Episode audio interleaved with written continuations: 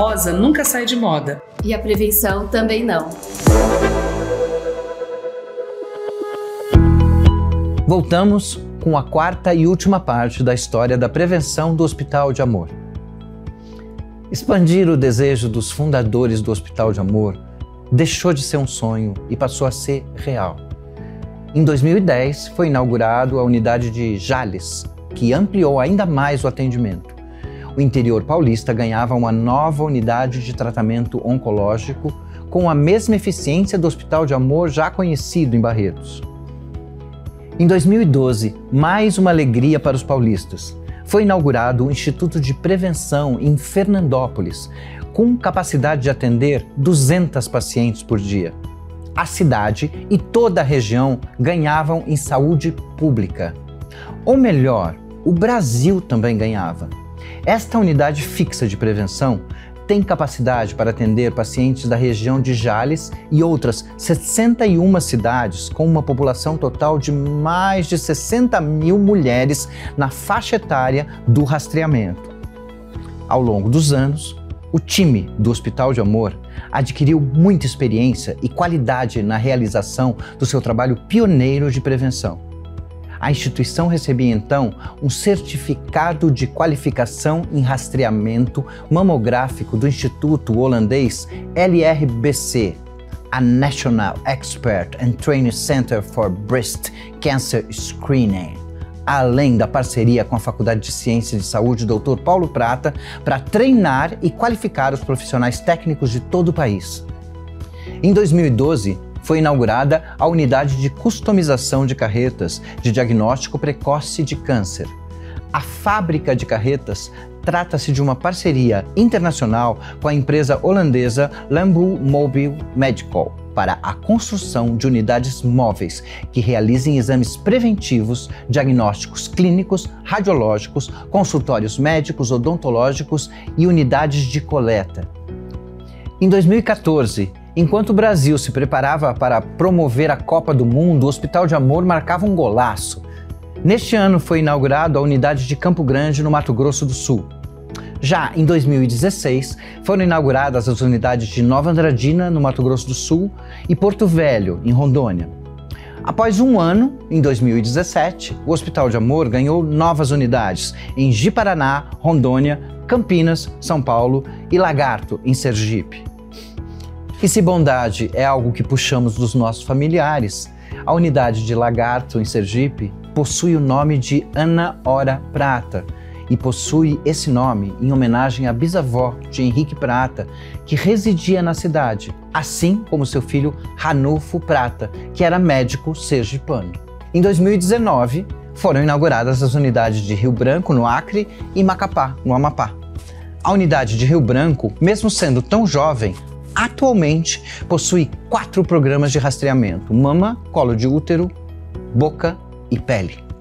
Nesse mesmo ano, foram inauguradas as unidades no estado da Bahia, Guanambi, Teixeira de Freitas, Salvador, Irecê e Jequié, porém ficaram atuantes apenas até o final de 2020.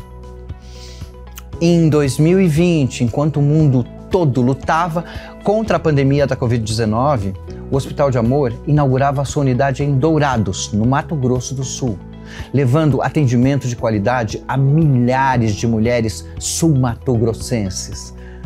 Após um momento turbulento, pois foi necessário fechar as unidades devido à pandemia, o hospital continuou sua expansão. Em 2021, foram inauguradas as unidades de Sinop, no Mato Grosso, Alta Floresta, no Mato Grosso e Boa Vista, em Roraima. Neste ano, em 2022, quando o Hospital de Amor completou 60 anos de história, ocorreram as inaugurações das unidades de Araguaína, no Tocantins, Palmas, no Tocantins, Arapiraca, em Alagoas e Imperatriz, no Maranhão. Nem o mais otimista coração diria que o sonho que começou com uma bicicletinha andaria tantos quilômetros e chegaria a tantas cidades brasileiras, levando o atendimento gratuito e de qualidade a mulheres brasileiras de todo o país. Atualmente, o Hospital de Amor conta com 42 unidades móveis e 19 unidades fixas de prevenção. sonho do pioneiro Dr. Paulo Prata cresce a cada dia e o trabalho das unidades de prevenção do Hospital de Amor é referência mundial. Do Oiapoque ao Chuí, onde as unidades vão, a esperança chega. Pois, como dizia Dr. Paulo, não há remédio que faça efeito sem que primeiro se restabeleça a dignidade humana.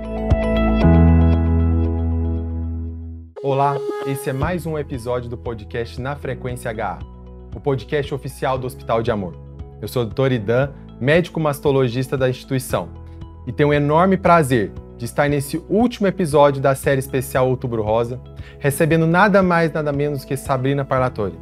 Ela que é atriz, cantora, apresentadora e o mais importante, engajada na luta contra o câncer de mama, defendendo a prevenção por todos os cantos que ela passa. Sabrina, seja muito bem-vinda ao nosso episódio. Ai, muito obrigada, doutor Idan. É um prazer estar aqui e a gente falar sobre um assunto tão importante, né? Então é uma alegria poder contribuir. Nós que isso. agradecemos, porque, Sabrina, outubro, né? A gente vê muito falando outubro rosa, outubro rosa, mas eu sempre insisto. Outubro rosa é ação, é atitude, não basta colocarmos nas redes sociais o laço rosa, divulgarmos o outubro rosa, senão se torna em ação. Nós temos mais de 66 mil mulheres diagnosticadas com câncer de mama no Brasil, cerca de 40% em fase avançada, principalmente por falta de acesso a diagnóstico e tratamento e, além de tudo, desconhecimento da doença. Né? E nós estamos numa era que o acesso à informação é tremendo. E aí eu vou a primeira pergunta que eu faço para você. No momento do diagnóstico, né, como foi para você tornar público a doença? Né? Você, uma, uma grande figura pública, você teve dificuldades de, de, conversar com o seu público sobre a doença? Porque a gente tem muito paciente que tem preconceito, né? Olha, eu quando eu passei pela doença, pelo tratamento, realmente foi, a gente foi algo, foi uma surpresa, eu fiquei né, em choque, assim, inicialmente, e eu não sabia muito bem, né, o que estava acontecendo. É, eu não tornei pública a minha história naquele momento, porque eu achava que era algo muito íntimo, muito pessoal. Então, só a família, os meus amigos mais íntimos é que sabiam do que eu estava passando. Só que no decorrer do meu tratamento, eu sentia a necessidade de ouvir outras mulheres. Eu pensava, puxa vida, eu estou sentindo isso, eu estou tendo esse sintoma da quimioterapia, eu quero saber se outras mulheres também passam por isso. E aí eu comecei a me corresponder com outras mulheres, principalmente pelas redes sociais.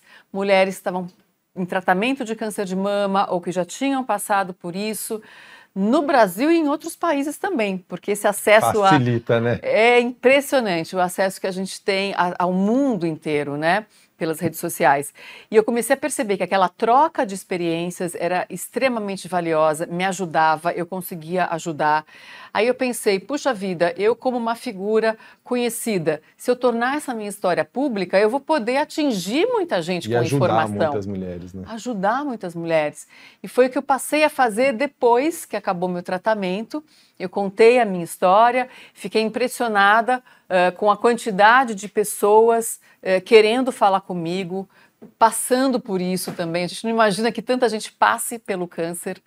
Uh, e, e, e, buscando informação e querendo ouvir a minha história, e aí recebendo mensagens é, pelas redes sociais de mulheres dizendo: Sabrina, graças ao seu depoimento, eu fui verificar um, um nódulo que eu tinha no seio, é, você me salvou, sabe assim? Isso é muito legal, muito gratificante.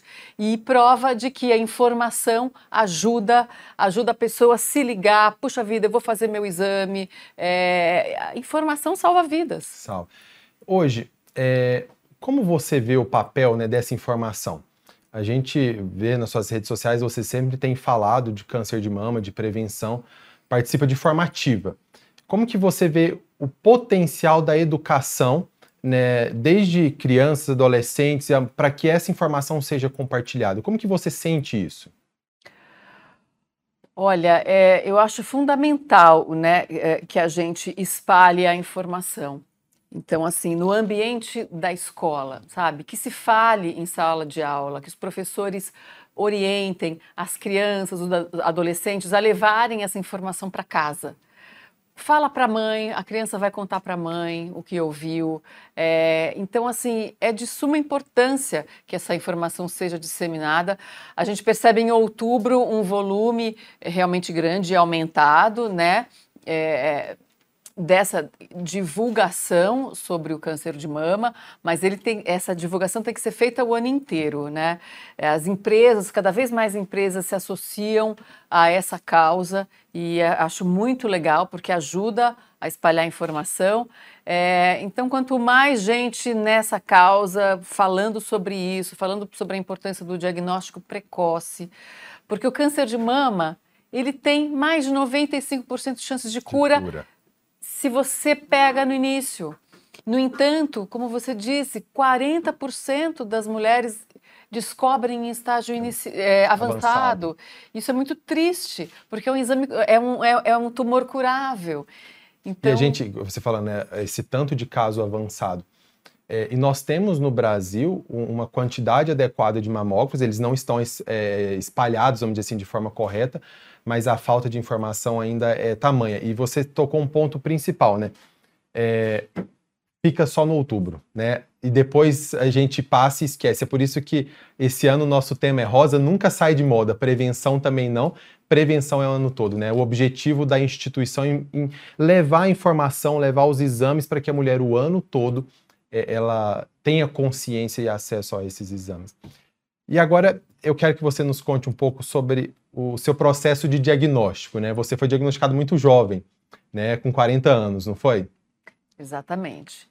Em 2015, com 40 anos, eh, eu estava assistindo televisão, foi uma coisa sem querer, eu não estava fazendo o autoexame. Eu estava simplesmente passando a mão assim pelo colo e senti um caroço na parte superior do seio esquerdo. Eh, no dia seguinte, eu já liguei para minha médica e já fui fazer mamografia, ultrassom, é, já fui encaminhada para o mastologista, que já me encaminhou para a biópsia e ele, nos exames ele já sabia que era, né? Ele já olha, já sabe a cara da imagem. Já vê a cara ali, já. Aquela carinha. Fiz a biópsia e veio o resultado. Foi tudo muito rápido esse processo. De sentir o tumor e fazer a biópsia foi uma semana.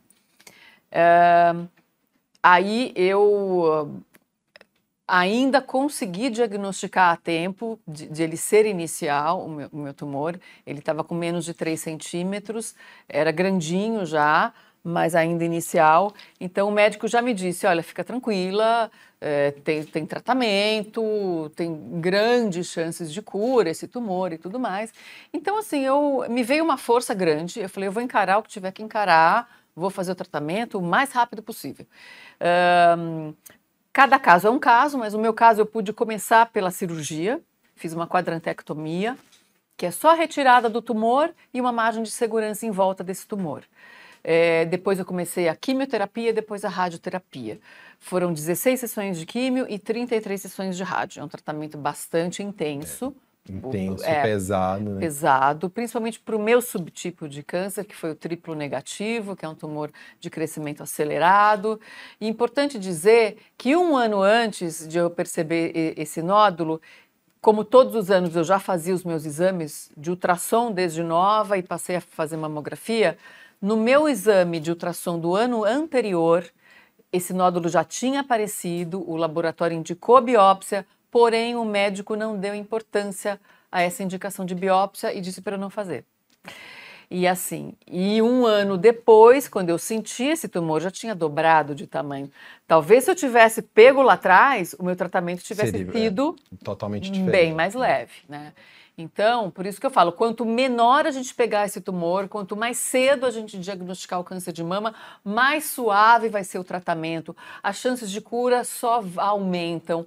Então, é isso, tem que estar tá atenta ao corpo. E um tratamento ano. de menor morbidade, né? Como você disse, uma lesão pequena, cirurgia conservadora, sem a necessidade de uma mastectomia, né, que com certeza impacta na vida da mulher, né? é, sem dúvida. Sem dúvida. Como que foi conciliar trabalho e o tratamento, a carreira e o tratamento?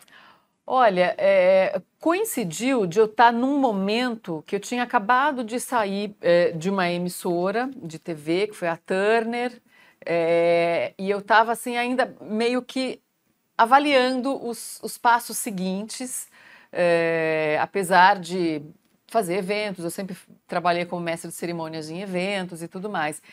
E recebi o diagnóstico. Então foi um ano em que eu me permiti parar Uh, eu não aceitei muitos trabalhos, mas eu fiz. Eu fiz algumas coisas, apresentei eventos, até shows eu fiz.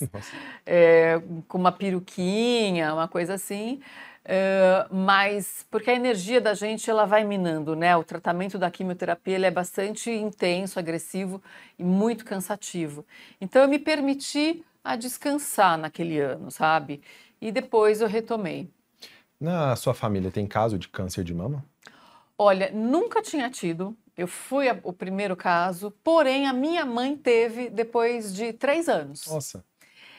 E nós não temos a mutação genética. Não fez o teste genético? Fizemos o teste genético, eu fiz, ela fez, não temos nenhuma mutação. Ela também é um caso inicial? Muito inicial, bem mais do que o meu. Foi uma microcalcificação Nossa. Que pegou na mamografia. É, ela já estava com, acho que quase 70 anos. Então, ela só fez 15 rádios, não precisou de químio e, e, uma quadrantectomia. Ou seja, uma lesão muito inicial, né? Muito. Reafirmando que a gente insiste, né? O é. diagnóstico precoce é um tratamento de menor morbidade é um, e, e, salva vidas. Né? A mamografia salva vidas. Exato. Desse, todas as etapas do tratamento, qual foi a mais difícil? Cirurgia, quimio ou rádio? Quimioterapia, sem dúvida alguma transforma a gente, os sintomas, é, os efeitos colaterais é, são muito intensos. É, a gente ganha peso, altera toda a parte hormonal. Eu parei de menstruar na quarta sessão de quimioterapia, por exemplo, entrei numa menopausa é, é, temporária naquela época. Hoje eu já entrei de vez na menopausa, é, mas para a mulher é muito impactante isso, né? Porque mexe com os hormônios. Então, de repente, você entra numa menopausa, começa com sintomas de menopausa. Né? Baixa libido, calores, insônia, cansaço. E uma paciente jovem, né? Uma paciente jovem de 40 anos e ainda com todos os outros sintomas de uma quimioterapia. A perda de cabelo, a autoestima realmente é muito abalada, né? Que você perde os seus pelos, seus, o seu cabelo, você entra na menopausa, quer dizer, o impacto no corpo da mulher é muito grande. É, então, assim, é um período delicado, difícil. Eu acho que a família né, deve entender muito bem esse momento da mulher e especialmente os maridos, né, o parceiro, porque é um momento em que a mulher vai estar tá transformada, mas depois vai voltar ao normal então é um momento que tem que se ter muita paciência. E a gente ouve muitos casos de abandono. Muitos. Né, do marido abandonar a mulher porque ela engordou, porque ela entrou na menopausa, né, provisória ou não, mas enfim, é, é, é bem difícil. É, são mudanças né, impactantes para a mulher. A mudança corporal, é. É, o efeito do corticoide para quimioterapia, o efeito pós-operatório, são várias mudanças para a mulher é muito importante, né? elas são importantes. Mas, assim, eu sei que a sua cirurgia foi uma cirurgia conservadora, que tem mínimos, mínimas sequelas de, de resultado cosmético, mas essa aceitação corporal da mulher pós-tratamento, como que é a mulher lidar com essa, essa nova etapa, esse novo corpo pós-tratamento? Então, é difícil, né? Porque um, inevitavelmente, né, é, eu, sempre fui uma pessoa que praticou exercício físico, atividade física. Eu acho que é importante para tudo, para tudo na vida. É, prevenir doenças, é, te dá energia, te dá disposição. Atividade física é, é fundamental. Para mim é prioridade. É, porém, naquele momento diminuí um pouco a intensidade, porque eu não aguentava, né? O cansaço era muito grande é, durante a fadiga a da quimioterapia. A fadiga é muito grande. É, então, assim, para depois recuperar a atividade física, é, eu fui indo aos poucos, né? Eu sentia muitas dores nas pernas, eu tive um pouco de neuro, neuropatia periférica, é, eu sentia um, um é, como é que fala? Um assim, formigamento. Um formigamento né? nos pés, nas pernas. Então, assim, não dá para praticar, praticar atividade física com a intensidade normal, mas eu fui voltando aos poucos, eu engordei um pouco, então até perder esses quilos é, é um processo difícil, lento. Eu diria que o, o meu corpo voltou um pouco mais ao normal depois de dois anos, para você ter ideia. Isso porque eu sou sabe? Fisicamente ativa. Ativa, me alimento bem, mas assim, demora para o corpo voltar, né? A quantidade de medicamentos que a gente toma, a perda do, dos cílios, do cabelo, né? O cabelo, ele demora para voltar ao normal, vai crescendo, né? Acabou a quimio, ele já começa, já começa. a crescer. A branca mas... começa a crescer um pouco, né? Na... Exatamente, na branca começa a crescer um pouco. Então, é, são muitas mudanças que a, a, mulher sofre, né? Mudanças físicas. Realmente não dá para dizer que ah, continuei linda. Não, não. Eu sou sincera, assim. Eu me olhava, muitas vezes eu me olhava no espelho durante a quimioterapia. Eu falava quem é essa pessoa? Não se reconhecia. Eu não né? me reconhecia. Então, assim, é muito importante a gente manter uma cabeça boa, uma cabeça no lugar, para não entrar nessa onda, sabe? Pra, pra, porque senão, eu conheço muitas mulheres que acabam ficando, entrando em depressão, né, por conta de tudo isso. Então é importante, por isso que é importante você ter um apoio, né, um apoio emocional nesse processo, da família, dos amigos, é muito importante. É, você falou três pontos aí que eu quero conversar com você. Um sobre efeitos da químio, outro sobre a rede de apoio e do ponto de vista emocional, né? É, do ponto de vista emocional, o que, que a gente observa, Sabrina? Muitas pacientes no dia a dia, elas se colocam numa posição de doente. Eu sou coitada, eu tô doente, eu tô com câncer, tenham um dó de mim. Uhum.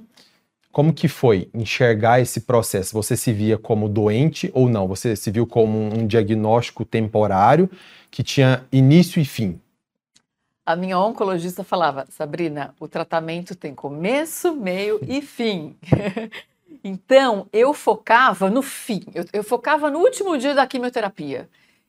E isso me dava força, sabe assim? Eu sabia que era um processo, eu não me vitimizei é, em nenhum momento, em nenhum momento eu me questionei por que, que foi acontecer comigo, ó, oh, coitada. Não, pelo contrário, por que não acontecer comigo? O câncer de mama, ele pode acometer qualquer mulher. Ele é bem democrático. Ele é bem democrático.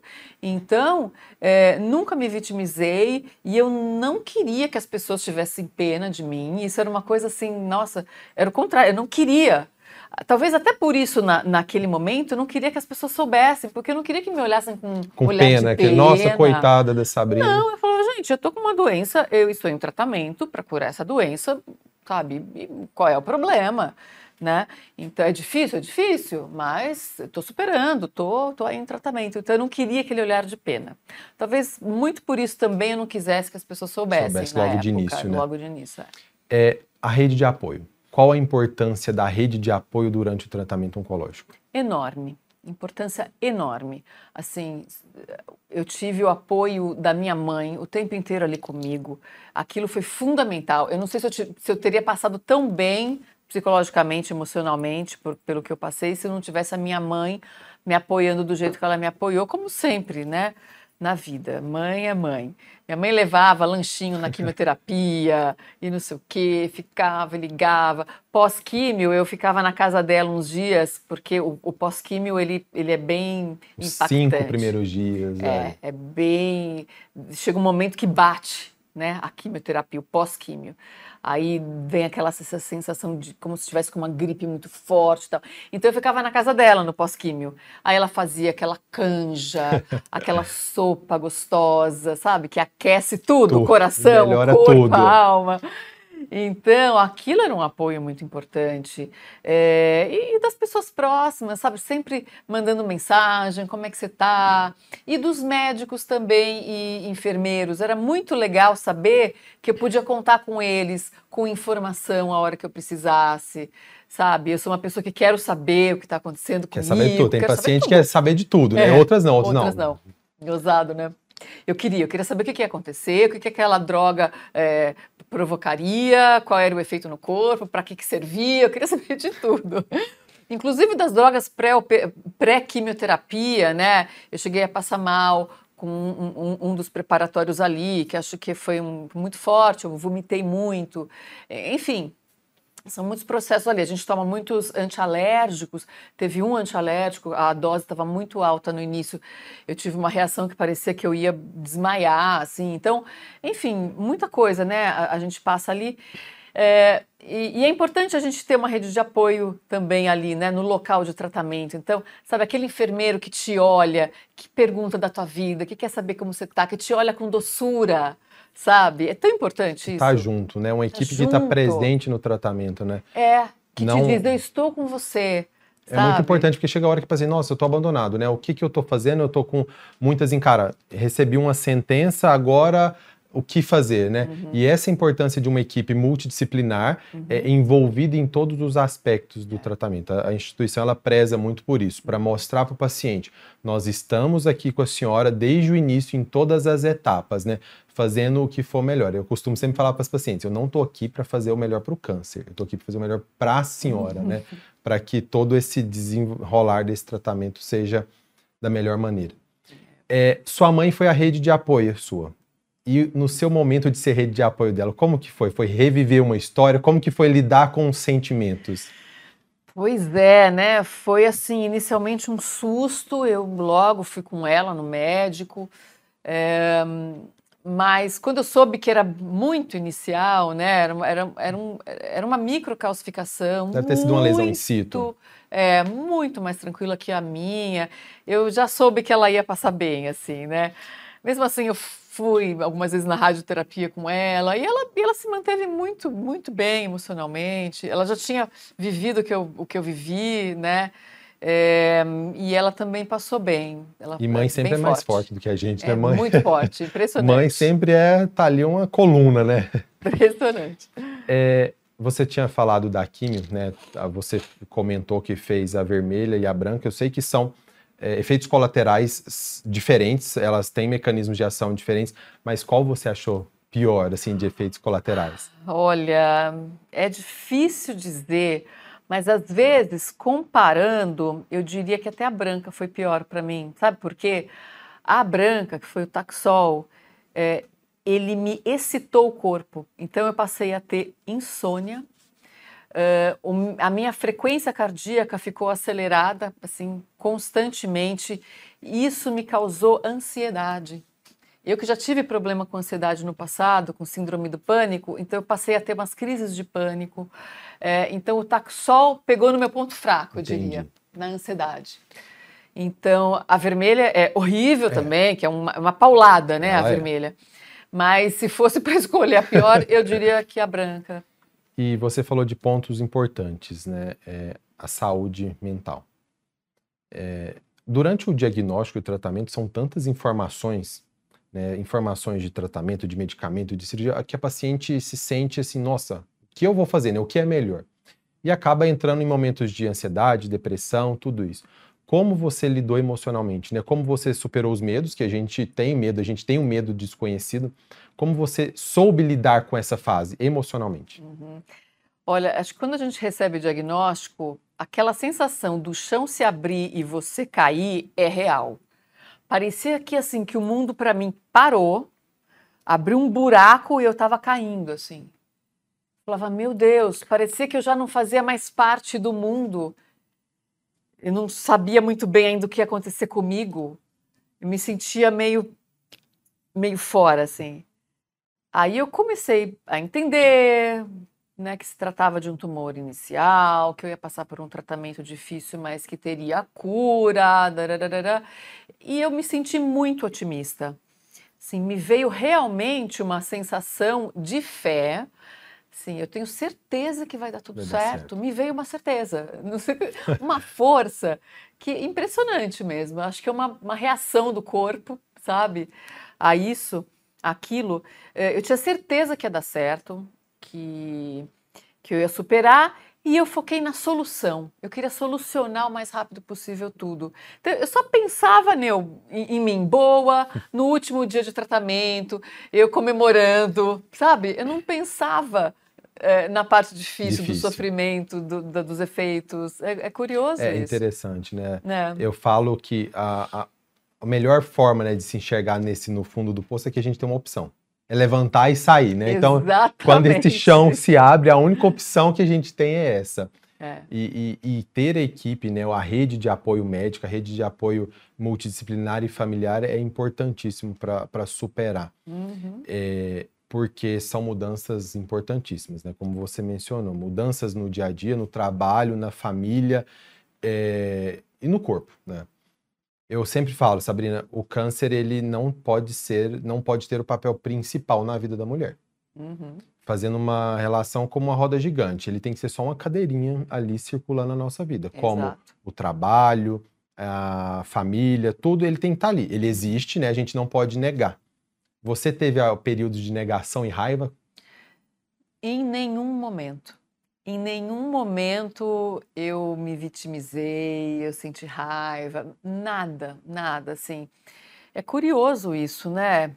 É, é- é até é curioso eu dizer que em alguns momentos eu me sentia até privilegiada, escolhida de estar passando por. Eu nem sei te dizer, acho que psicólogos podem explicar isso. Eu falava, sabe, isso apareceu para mim, beleza, eu vou matar essa bola no peito e vou chutar pro gol, entendeu? Esse foi o meu espírito, assim. É, e sei lá, acredito que eu tenha né, sido escolhida, de repente, até para depois passar essas informações, essa informação adiante, poder ajudar outras mulheres, né? Enfim, eu tive essa sensação. Nunca me vitimizei, nunca perguntei, ai, por que foi acontecer comigo? Era sempre assim, imagina, por que não acontecer comigo? Acontece com qualquer pessoa. Então, eu, eu realmente eu passei muito bem emocionalmente pelo processo. E a gente sabe que o pós-tratamento é uma outra vida, né? A vida eh, do sobre, da sobrevivente. Eu- às vezes eu não gosto muito da palavra sobrevivente, né? Tem Uhum. gente que não gosta da palavra por ser muito pejorativo, mas é a forma que define justamente a mulher ou alguém diagnosticado após câncer de mama. É, e olhem os dados: cerca de 8 milhões de mulheres sobreviventes de câncer de mama com diagnóstico até nos últimos cinco anos, a Organização Mun- Mundial da Saúde nos fala. Como é a Sabrina pós-câncer de mama, né? Olha, o que, que a Sabrina de hoje diria para a Sabrina de antes de 2015? Tipo, olha, ai, faça coisas que te deixem mais feliz, evita o que está te estressando, o que está te incomodando, sabe? Porque é isso, a gente passa a escolher é, caminhos mais felizes que façam mais sentido na nossa vida. Né? A gente, às vezes a gente tem que passar por situações e acaba até escolhendo umas situações na vida pessoal ou profissional, nem sabe por quê, e sofre com aquilo, né? E se violenta com aquilo. É, então, assim, não vale a pena. É, o pós-tratamento é difícil, porque o tratamento mexe muito com todo o- funcionamento do corpo. Eu, por exemplo, como eu te disse, eu entrei numa menopausa ali temporária. Depois de três anos eu voltei a menstruar, porém nunca voltou a ser o que era é, o funcionamento dos meus ovários. E depois realmente eu entrei num climatério, é, caminho para menopausa. Hoje eu já estou na menopausa. Então, assim, por exemplo, a maternidade não foi possível na minha vida, né? É, porque naquele momento, com 39, 40 anos, eu ainda estava querendo engravidar, Engravidar. eh, e até tentando, e tive que acabar com, com todo aquele processo. Isso foi bem doloroso para mim, assim. Então, eu tive que lidar com isso, né? E hoje eu tenho que lidar com os efeitos de uma menopausa sem poder fazer uma reposição hormonal porque uma paciente de uma ex-paciente de câncer, câncer de mama, não pode tomar hormônio de jeito nenhum.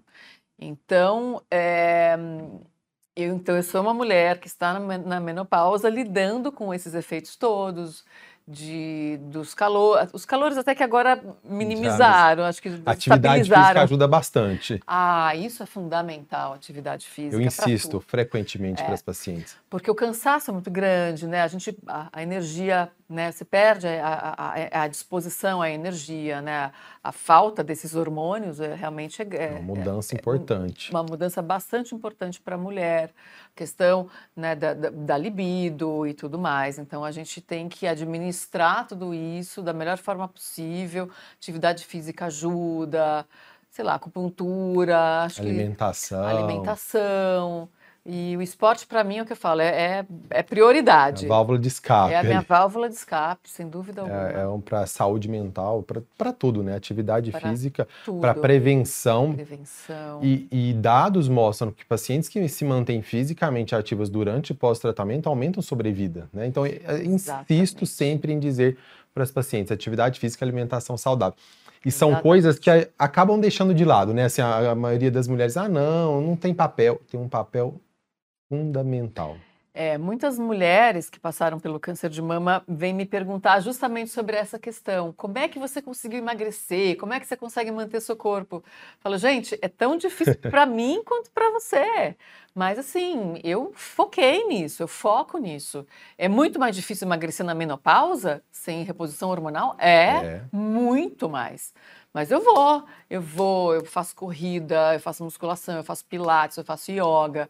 É, então, assim, é, é, um esforço, é um esforço muito maior do que uma pessoa, uma mulher normal que está com hormônios funcionando do que para gente. É uma luta contra o comodismo, né? De, é uma de luta constante, assim, Não é constante. Fácil. Mas é tão bom. Eu fui fazer meus exames de rotina agora, de, de eco, né, ecocardiograma e tal do coração. Aí a cardiologista no laboratório falou: Nossa, mas seu coração tá ah, forte. O que, que você faz de atividade física? Ela falou: Continue fazendo, porque tá ótimo. Qual frequência você tem feito de atividade física? Ah, quatro, cinco vezes por semana. Muito bom. E o seu segmento já está anual com o mastologista, os exames da mama? o segmento com os exames de da mão, uma vez por ano? Uma vez por ano agora. É, geralmente no começo a gente faz a cada seis meses, Isso. né? Isso. Para estar é, tá ali vigilante. É agora uma vez por ano. Um ponto importante né, da, do, do manejo do câncer de mama na mulher jovem é, é, muito complexo lidar com o câncer de mama na mulher jovem, mas é a gestação, né? É, os dados ainda hoje são prematuros, né? Para a gente falar que é, pode engravidar após tratamento, mas muitas entram na menopausa, o que dificulta é, esse tratamento. É, dificulta né, a engravidar, mas ainda mesmo assim não é contraindicado. Em alguns uhum. casos é, é pode ser feito Sim. naturalmente. Uhum. Qual o papel hoje da Sabrina para conscientizar o câncer contra o câncer de mama? Prevenção, tratamento, acesso diagnóstico. Eu sei que você desempenha aí é muito atuante na casa, mas qual, como você vê esse papel?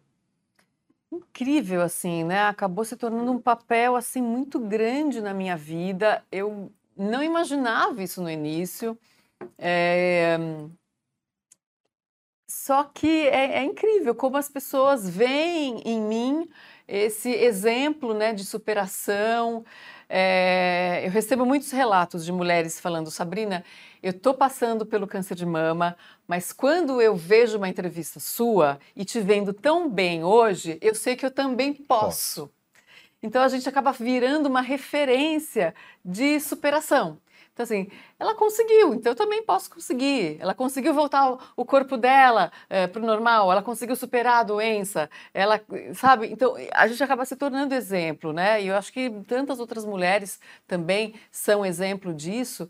E, e para mim é uma satisfação ser essa voz, né, que leva a informação, essa experiência que eu passei, é, esse, esse meu relato, é, porque de fato ajuda, né? As pessoas se identificam demais porque vê próximo, relato. né? Nossa, pode, pode acontecer com qualquer pessoa. Exatamente. Eu faço questão de contar detalhes. Se você me perguntar detalhes da minha cirurgia, né, detalhes do que eu passei, de tudo, eu conto, porque eu acho importante.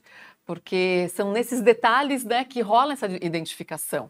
É super legal. Que é a história, isso. né? Não só acontece com a amiga, com a vizinha, né? E a, não, ele pode acontecer em qualquer momento, né?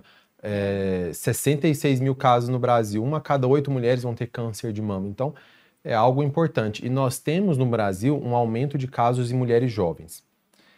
É. Qual a mensagem para a mulher jovem diagnosticada com câncer de mama, Sabrina, que você deixa? Olha, é, pois é, é difícil passar por isso, mas assim, é, tenha foco, força, paciência. Eu digo que paciência foi uma palavra que eu exercitei muito durante o meu tratamento, né? Porque é difícil, tanto tudo que a gente sente, que a gente E é um longo sofre. tratamento, né? Sim, É longo? uns nove meses ali. Sim, exatamente. O meu durou, desde o dia que eu descobri até o término, foram dez meses mais ou menos. Então, é, é isso, e tudo passa, sabe? Vai passar, depois o seu cabelo vai crescer, seu corpo vai voltar ao normal. É, dependendo da idade, né? se principalmente mulheres mais jovens, o- a, a chance de voltar ao normal é maior ainda. Ela volta a menstruar, não entra na menopausa, né? Então, é isso. É, é foco no tratamento, vai, é, É um dia após fase. o outro, vamos embora, entendeu? E a gente está aqui para apoiar. E você hoje conheceu um pouco da instituição, né, do Hospital de Amor, participou conosco de um evento de educação em câncer. É, como você vê esse papel da instituição? Como você vê a instituição? Você não tinha vindo aqui ainda pres- é, pres- presencialmente. O que, que você sentiu aqui? Ai, gente, é só amor, né? Em primeiro lugar, por ser um- uma instituição que cuida, que trata eh, né, eh, de pessoas do Brasil inteiro eh, gratuitamente, que, que dão esse apoio eh, de tratamento de ponta, esse acesso, eh, esse apoio psicológico também. Vocês, vocês atuam em, em- todas as etapas do tratamento da pessoa, isso é super importante. É, ver o, né, o tamanho dessa instituição, é, todo o apoio que recebe também, né, de tanta gente, de empresas, de pessoas, Muitas doações. né? muitas doações, isso é tão importante. É, e, é- e essa campanha de câncer de mama de Outubro Rosa é, é linda, né? Porque hoje eu participei desse momento com educadores que vão levar essas informações que a gente passou para dentro da sala de aula. Isso é fundamental. A criança e o adolescente receber essa informação e disseminar para os parentes, para os amigos, né? Isso só vai aumentando eh, a, informação, pessoas recebendo informação de qualidade importante, e com isso a gente vai ajudando a aumentar essa prevenção, né? Aumentar os exames de mamografia. eh, até as meninas aqui estavam dizendo que durante essa campanha de vocês e pós, o aumento nas mamografias é É significativo. significativo. Então, olha como a informação ela realmente tem efeito. É a ação do Outubro Rosa, né? O que nós falamos no início, né? O Outubro Rosa em ação é isso: prevenir mamografia e estar em dia com a saúde, né? Exato. Mas nós estamos chegando ao fim desse episódio. E antes, nós recebemos diversas cartas de pacientes contando relatos como esse da Sabrina, da, do tra diagnóstico, tratamento. São histórias que nos motivam a seguir adiante aí na nossa missão do Hospital de Amor. Ouçam essa linda história.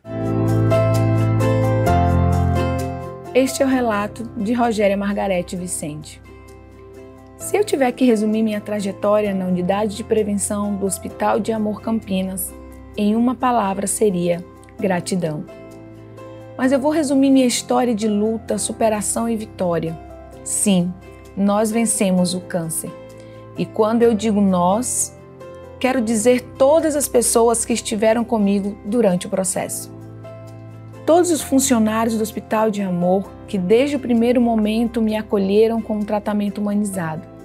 Em novembro de 2020, enquanto estávamos no ápice da pandemia do Covid-19, senti fortes dores nos seios.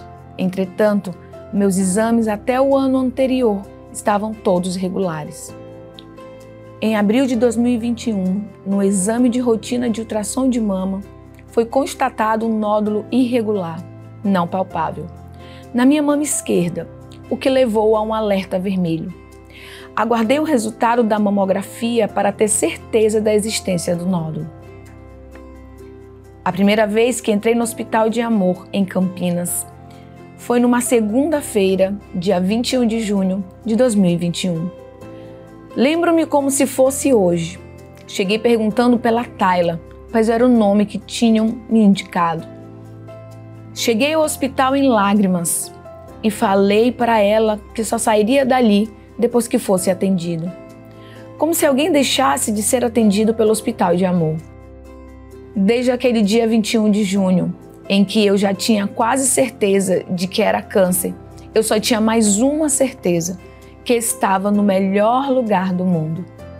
A partir daí, Deus só colocou anjos em minha vida e todos cuidaram de mim como se estivessem cuidando da vida mais preciosa do mundo. No mesmo dia, foram feitos os exames de ultrassom e mamografia no próprio hospital. E sim, foi constatado um nódulo não palpável na minha mama esquerda. No mesmo dia, ela sugeriu que fosse feita a biópsia, que foi realizada no próprio hospital de amor. E aí surgiu outro anjo em minha vida, a técnica Patrícia Valente, que jamais deixou de segurar a minha mão em momento algum e que não parava de enxugar as minhas lágrimas. No dia 22 de julho de 2021, saiu o diagnóstico: carcinoma mamário invasivo de tipo histológico não especial. Sim, o nome dele era câncer, mas não sabíamos o sobrenome. Embora tenha recebido esse diagnóstico, o cuidado, atenção, tratamento e carinho que recebi dos funcionários do hospital me deixaram calma. É importante ressaltar: ninguém tem culpa. Quando você é diagnosticado com câncer, e eu só pedi a Jesus que estivesse comigo durante o meu processo e me ajudando a carregar a minha cruz. E que Nossa Senhora de Fátima cuidasse de mim como a filha mais preciosa que ela tem. Alguns cuidados são necessários e devem ser observados quando constatado um câncer de mama. E a doutora Lívia me alertou de tudo. Mas o cuidado maior é: jamais deixe de amar o milagre da vida. A maneira como você enxerga a enfermidade diz muito sobre como será a sua luta para ser curada. E mais ainda, como será a sua batalha. Eu jamais culpei alguém e só pedi a Jesus que estivesse comigo e ele mandou as pessoas certas. O câncer foi descoberto precocemente, grau 2, e medindo 1,2 centímetros. Mas quando você está em boas mãos e o profissional é excepcional, não temos nem o que dizer. No mesmo dia do diagnóstico, doutora Lívia pediu uma lista enorme de exames, todos pelo SUS, e marcou meu retorno. Se você não estiver bem emocionalmente, jamais vai sozinho ao hospital. Peça a uma amiga, um familiar, alguém que você confie, mas não vá sozinha. Minha acompanhante nessa visita ao Hospital de Amor foi minha prima Ana, que fez mastectomia e faz tratamento no Hospital de Amor em Barretos desde 2016. Gratidão ao Hospital de Amor de Barretos, pois estive com ela lá em diversas consultas. E foi a partir daí que meu coração me deu a certeza que eu entregaria minha vida e meus cuidados ao Hospital de Amor Campinas. Entre marcações e remarcações, fui submetida à cirurgia de quadrante da mama esquerda e retirada de cinco linfonodos sentinelas da axila esquerda, todos livres de metástase. Outro conselho: cuide da sua imunidade e da sua alimentação. Elas influenciam muito durante as radioterapias. Ah, ia me esquecendo. Escute os sinais do seu corpo. Sim, nosso corpo fala conosco. Se não me atentasse às dores estranhas que eu estava sentindo, não teria sido diagnosticada com câncer precocemente. O nódulo não era palpável. um diagnóstico precoce ajuda e muito. Continuo meu tratamento e acompanhamento na PUC Campinas, com o oncologista e com minha ginecologista, doutora Silvia. Hoje eu digo que vencemos o câncer, pois foi uma luta de cada funcionário do Hospital de Amor. Confesso que adoro ir lá para poder dizer para todo mundo: medo de nada, só amor. Ainda espero tocar o sino sob a bênção de Nossa Senhora de Guadalupe. Deus abençoe o Henrique Prata. Para finalizar esse relato, queria deixar um recado importante para vocês. O rosa nunca sai de moda. A prevenção também não. Linda história, né, Sabrina? E aí eu te convido agora para as considerações finais. Nós teríamos muito o que falar, mas já de antemão agradecer ao nosso público que esteve nos assistindo, ouvindo. E a você, muito obrigado por estar aqui conosco nesse dia. Ah, obrigada. Obrigada a vocês que nos assistiram. Obrigada ao Hospital de Amor por essa oportunidade de eu estar aqui, é, de conhecer essa instituição maravilhosa, é, de poder falar sobre a minha história, de poder contribuir um pouquinho para essa campanha do Outubro Rosa. É, fico muito feliz de estar aqui. É, e é uma troca, né? A, a, gente recebe tanto amor, tanta energia para seguir em frente né, na vida e com esse trabalho. Eu só tenho a agradecer, muito obrigada. E as mulheres que estão passando pelo câncer de mama ou que conhecem quem está passando, assim, muita força, é, muito foco e levem essa informação da importância do diagnóstico precoce adiante, que ele salva vidas. Isso aí, muito obrigado, Sabrina. Prevenção salva vidas. É isso. E é por isso que nós vamos chegando ao fim da nossa série Outubro Rosa, do Na Frequência HA. É, rosa nunca sai de moda, prevenção também não. Mas prevenção é o ano todo. Mulheres, tenham hábitos saudáveis de vida e façam mamografia. Um grande abraço.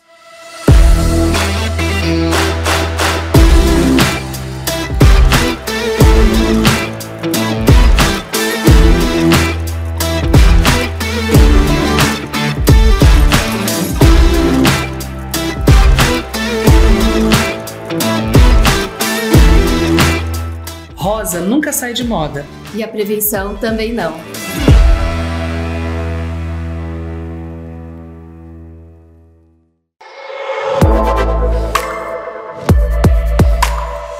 Rosa nunca sai de moda. E a prevenção também não.